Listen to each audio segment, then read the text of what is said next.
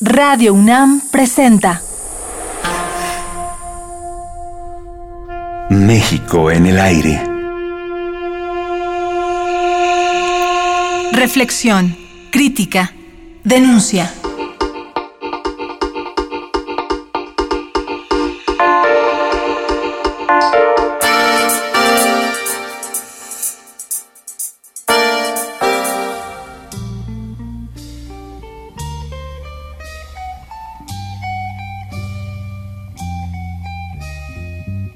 Yo creo que todos los días nos enfrentamos ante posibilidades del infierno y posibilidades de refutarlo.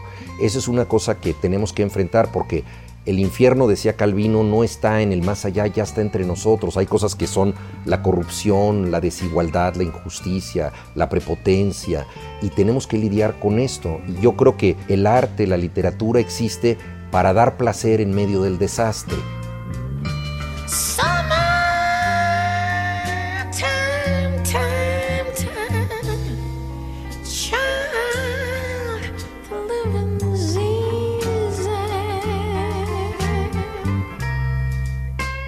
A lo largo de esta semana platicaremos con Juan Villoro, considerado como uno de los principales escritores latinoamericanos contemporáneos. Hijo de un filósofo que fue muy querido y respetado, Juan se ha convertido con el tiempo en un escritor multifacético pero también, sobre todo y con un estilo muy propio, la crónica en temas que normalmente tienen mucho que ver con los problemas de nuestro tiempo.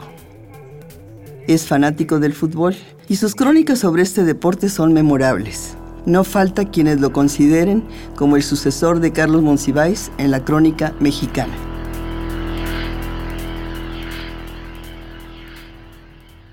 El Mundial de Brasil nos eh, va a presentar algunas situaciones inéditas en el mundo del fútbol. Yo creo que va a ser el Mundial más discutido dentro y fuera de la cancha. Por un lado, estamos ante Brasil, que es un... Nos quedamos de ver con Juan en la biblioteca de El Colegio Nacional institución de la que Juan es miembro desde febrero de 2014. La entrevista con él tiene lugar en un ambiente muy acogedor, rodeados de cientos de libros cuyos autores principales son los miembros del colegio, además de las obras que forman parte de la producción editorial propia. De trato sencillo, muy afable, Juan Villoro empieza nuestro encuentro recordando aquel lejano taller de narrativa que compartimos hace más de 30 años, impartido por el gran escritor Tito Monterroso. En aquel tiempo, recuerdo, además de someter sus relatos al juicio y la crítica de Tito Monterroso, Juan empezó a trabajar como periodista. Desde entonces, comprendió que todas las letras están hermanadas profundamente y que es válido incursionar en varios géneros, realidad y ficción, en novela, cuentos y en teatro, además de escribir crónicas y ensayos.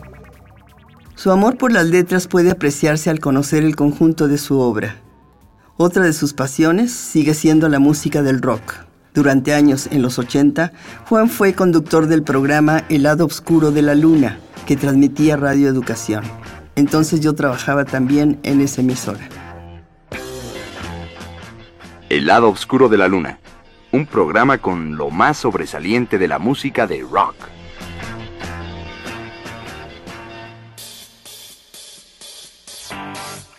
Juan tiene un gran conocimiento de la realidad social y política de México, además de la literatura, y como escribió en alguna ocasión Julio Villanueva Chang, editor de la revista Etiqueta Negra, posee una gran inteligencia sin vanidad. En aquellos años, finales de los 70, principios de los 80, como todos sabemos, México era otro país. Y precisamente con este tema iniciamos nuestra charla en el Colegio Nacional. Juan, ¿qué destacas de ese México del siglo XX que te tocó vivir? ¿Te refieres a la cultura o en general? A la cultura y en general. Yo creo que el, gran descubrimiento del México del siglo XX, después de la Revolución Mexicana, es la idea integradora de que México es un país que incluye a las comunidades indígenas y que tiene un pasado multicultural bastante rico. Hasta el siglo XIX el gran desafío es superar la pobreza y no hay un reconocimiento de, una realidad que es un mosaico mucho más amplio y extenso. Y yo creo que el nacionalismo revolucionario ayudó a que nos reconociéramos de otra manera. La novela de la Revolución con Mariano Azuela, por ejemplo, que se extiende hasta autores como Juan Rulfo, que no es propiamente un novelista de la Revolución, pero que busca analizar el México rural, el muralismo mexicano, la época nacionalista de, de la música, el llamado periodo de oro del cine. Yo creo que eso marcó de manera muy significativa la cultura mexicana y nos volcó a una reflexión que quizá con los años se volvió demasiado obsesivo sobre nuestras identidades. Y digo identidades en plural adrede, porque yo creo que hay más de una identidad, pero durante un buen tramo del siglo XX, filósofos como Samuel Ramos o psicoanalistas como Santiago Ramírez buscaron la esencia del mexicano y ahí quizá podemos entender eh, al laberinto de la soledad de Octavio Paz como, como el libro que realmente eh, se vuelve el condensador de esta búsqueda de lo mexicano.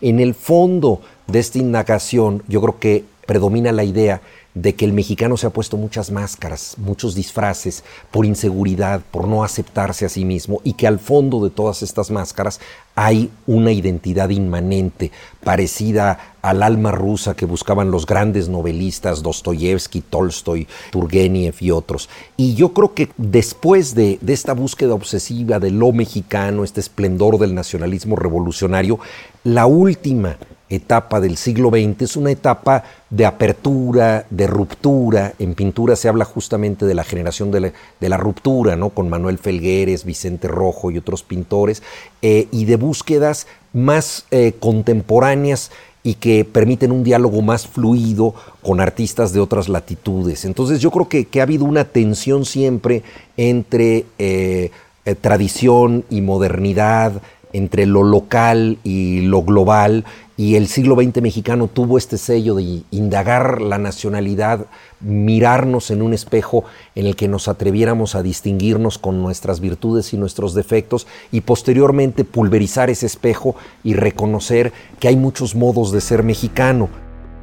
El siglo XX ha sido el siglo de las ilusiones, pero también ha sido el siglo de las ilusiones perdidas. Eh, los sistemas políticos, las ideologías políticas del siglo XX eh, han creado esquemas más o menos geométricos en los cuales han querido encerrar a la realidad. Y la realidad se ha vengado cruelmente. La política no puede darle, no es una religión, en consecuencia no puede salvar a los hombres. Tampoco es una filosofía y en consecuencia tampoco puede darle sabiduría a los hombres. Los hombres, la política no puede ni, la política, digamos, la política revolucionaria, para hablar de un modo más claro, no puede hacer de los lobos corderos. No los ha hecho. al contrario, ha convertido a los lobos en lobos más lobos. El mexicano puede ser festivo, brutal, escéptico, cerrado pero a la vez abierto, creyente pero también pesimista. El laberinto de la soledad, obra de Octavio Paz publicada a mediados del siglo XX, está considerada como uno de los libros más importantes del escritor. En él nos revela el México de las muchas máscaras y las fiestas. Por su parte, Roger Bartra, antropólogo y académico emérito de la UNAM, a finales de los 80 publicó La jaula de la melancolía, en donde nos ofrece una profunda reflexión crítica sobre la identidad y metamorfosis del mexicano y entre otras, llega a la conclusión de que el carácter del mexicano es un entelequia artificial que solo tiene una existencia literaria y mitológica. El laberinto de la soledad, como menciona Villoro, nos ofrece un acercamiento muy certero sobre México y lo mexicano. Pero hace varias décadas que ese México nuestro está inmerso en una crisis profunda que parece no tener fin. Y vale la pena preguntarnos, Juan, ¿tiene sentido ser mexicano? ¿Qué es ser mexicano para ti? Ya un libro de los años 80 como La jaula de la melancolía de Roger Bartra es una puesta en duda de lo que dijo Octavio Paz en el, en el laberinto de la soledad y el propio Octavio Paz lo dijo de manera muy sucinta y muy clara en su libro Postdata, que desde el título es un añadido al laberinto de la soledad y que dice él, el mexicano no es una esencia, sino una historia. Es decir, no es siempre igual a sí mismo, sino que se transforma con el tiempo. Y entonces yo creo que, que el siglo XX termina pues con un mexicano entendido por la mayoría de nosotros como una gente pues muchísimo más plural, más extraña, no es como el maíz mejorado que siempre es igual a sí mismo cada una de las mazorcas y cada uno de los granos. Hay muchas maneras de ser mexicano. Yo creo que esa diversidad, esa pluralidad es con la que México entra al siglo XXI. ¿A poco no? ¿A poco no? ¿A poco no?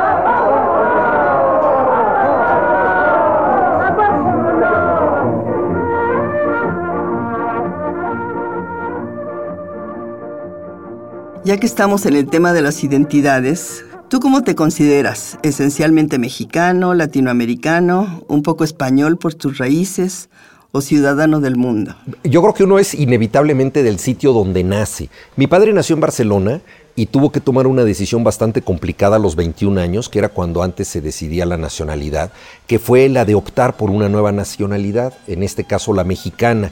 Era difícil para él porque implicaba de algún modo pues traicionar el país de su padre, de su origen, así lo veía él, porque no había la doble nacionalidad como hoy en día. Él se esforzó en ser mexicano y siempre nos dijo a nosotros, ustedes no saben el trabajo que cuesta ser mexicano, cosa que a mí me parece muy simpática porque yo solo puedo ser mexicano, ¿no? Uno de mis personajes dice, soy mexicano pero ya no lo vuelvo a hacer. Fatalmente somos de un lugar y no de otro. Y yo le decía a mi papá, bueno, pero mira, es que para mí la nacionalidad es simple y sencillamente pues como el color de los ojos, algo adquirido que por supuesto me define, me determina, pero no, no es algo que yo haya buscado. En ocasiones quien busca pertenecer a otro país quizá acaba queriéndolo más porque su identidad es producto del afecto y de la decisión y no de la fatalidad. Yo desde luego me considero mexicano, como muchos de mi generación estamos un poco hartos del el nacionalismo dogmático e ideológico. A mí, por ejemplo, me parecía espantosa la pintura que hablaba de los héroes, las grandes mazorcas de maíz que señalaban identidad, toda la retórica del color rosa mexicano en la arquitectura, la necesidad de ser autorreferente en la literatura y entonces que los personajes tuvieran que tener algo típico mexicano para que fueras digno de tu lugar. Todo eso me ha parecido artificial. Yo creo que una de las cosas más peligrosas que puede haber para una artista es el de buscar una autenticidad artificial, o sea, el de tratar de convertirse en forma deliberada en un exponente típico de su país, porque yo creo que la identidad solamente se puede ejercer de una manera espontánea y por lo tanto caótica. Tú no puedes decir, hoy me siento mucho más mexicano que ayer o quiero beber tequila porque eso es muy mexicano. Eso ya es un artificio.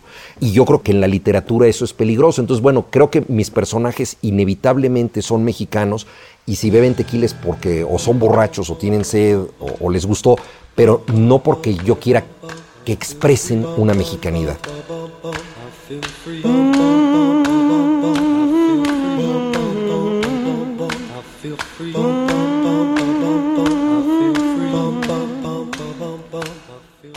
Los invitamos a escucharnos mañana a esta misma hora en la conversación que tuvimos con el escritor mexicano Juan Villoro.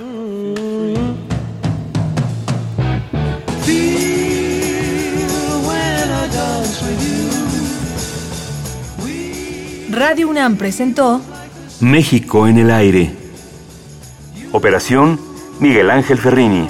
Equipo de producción Josefina King, Silvia Cruz, Omar Telles y Jessica Trejo.